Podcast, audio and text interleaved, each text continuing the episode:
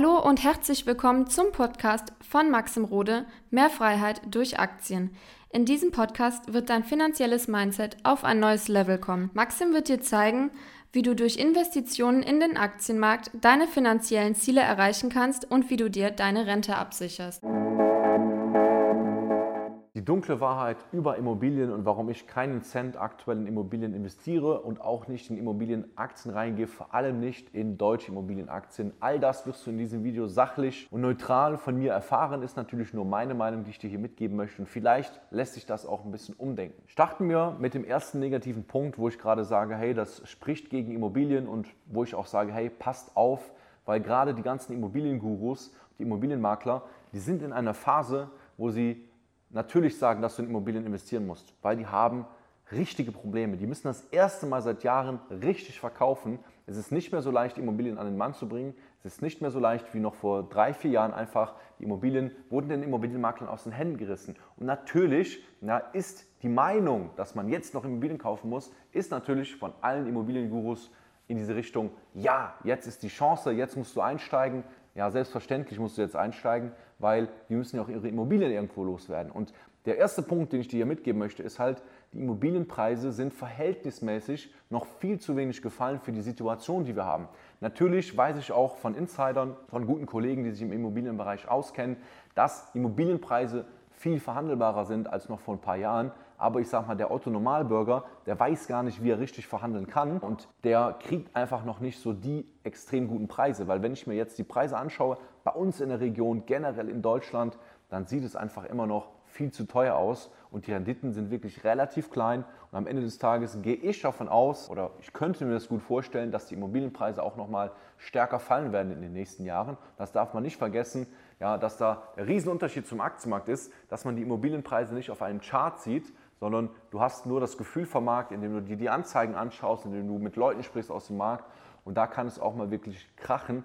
Und ich finde es immer verantwortungslos, dass da die Immogurus oder manche Immogurus so davon sprechen, dass der Immomarkt ja niemals 20, 30, 40, 50 Prozent fallen kann. Ja, das ist aber schon in vergangenen Krisen passiert und kann auch wieder passieren. Dann kommen wir zur zweiten Sorge, zum zweiten Punkt und das sind halt eben die variablen Zinsen.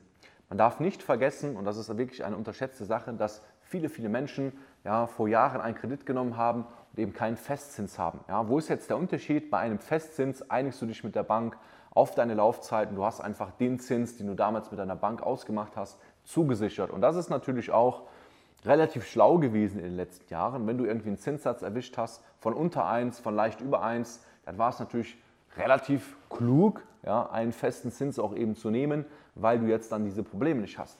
Aber es gibt viele Leute, die eben variable Zinsen haben und die laufen jetzt in den nächsten Jahren aus und dann wird es natürlich neu verhandelt. Und jetzt nehmen wir mal an, du hast irgendwie einen Kredit bekommen mit 1% Zinsen und jetzt aktuell sind die Zinsen bei 4, 5%. So, was bedeutet das? Die monatliche Rate, die diese Leute zu stemmen haben, die schießt sich von jetzt auf gleich viel, viel höher. Und dadurch generell natürlich alles teurer geworden ist, der Lebensunterhalt, alles ist eigentlich teurer geworden, Inflation ist sehr, sehr hoch, wird das zu einem Problem führen, dass diese Menschen sich vielleicht das nicht mehr leisten können. Ich sage jetzt nicht, dass das bei jedem passiert, aber es wird sicherlich Familien geben, die eben sagen müssen, hey, wir kriegen das nicht mehr hin, wir haben monatlich das so kalkuliert damals und wir haben nicht gedacht, dass diese Zinsen jetzt eben so hoch sind, wie sie sind und dann werden diese Immobilien verkauft. Das ist die logische Konsequenz. Und deswegen gehe ich auch davon aus, dass immer mehr ja, aus dieser Konsequenz, aus diesem variablen Zinsproblem, dass dadurch einfach Familien sich das nicht mehr leisten können, Immobilien verkauft werden und desto mehr Immobilien verkauft werden und auf der anderen Seite es aber nicht potenziell massiv viele Käufer gibt, ja, weil es ist aktuell kein Markt, ja, wo Immobilien ganz easy verkauft werden.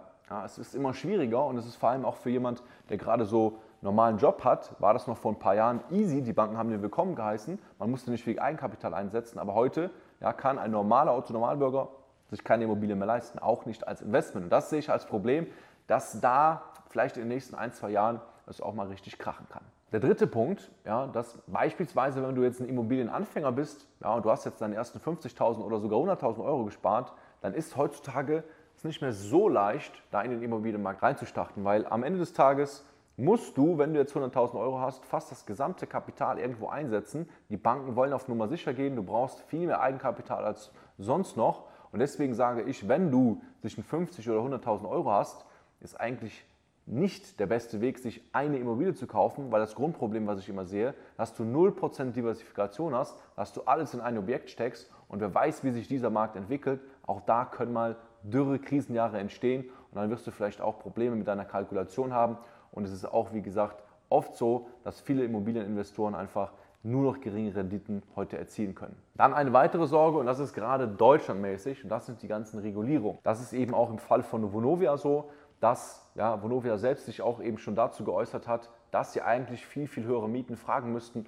um zukünftig noch richtig rentabel bauen zu können. So, und das ist ein Grundproblem, wenn du natürlich als kleiner Investor da stehst ja, und natürlich die Regulierung auch hast in Deutschland. Du müsstest eigentlich viel mehr Miete fragen, es geht aber nicht.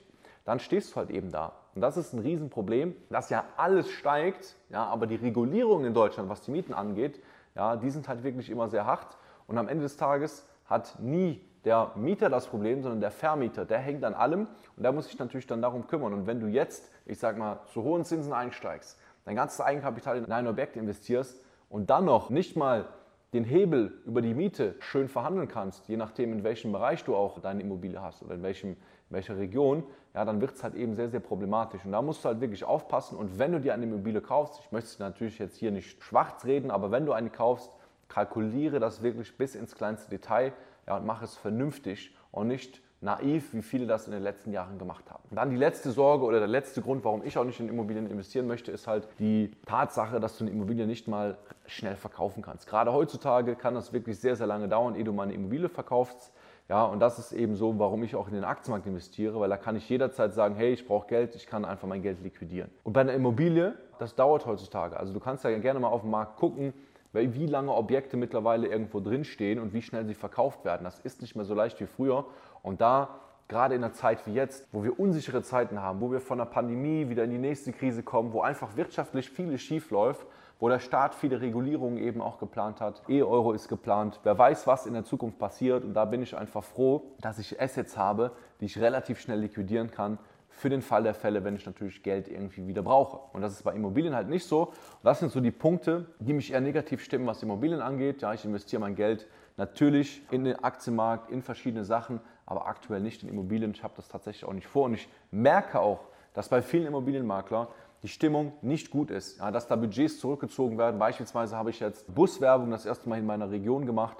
Und da habe ich auch erfahren, dass die ganzen Immo-Unternehmen keine Werbung mehr machen, alle Budgets zurückziehen um einfach quasi sicher zu gehen, weil die aktuell einfach eine sehr, sehr schwierige Zeit haben. Und da muss man drüber reden, das kann man nicht einfach verstecken. Deswegen einfach mal dieses Video, um auch mal diese negative Seite von Immobilien zu beleuchten. Natürlich gibt es immer noch Möglichkeiten, vernünftig in Immobilien zu investieren. Es gibt Fälle, es gibt Ausnahmen, es gibt Situationen, wo das sicherlich immer noch sinnvoll ist. Aber sei nicht so naiv ja, und lass dir das so als Easy Investment verkaufen, weil das ist es nicht. Ja, kein Investment ist einfach ein Easy Investment.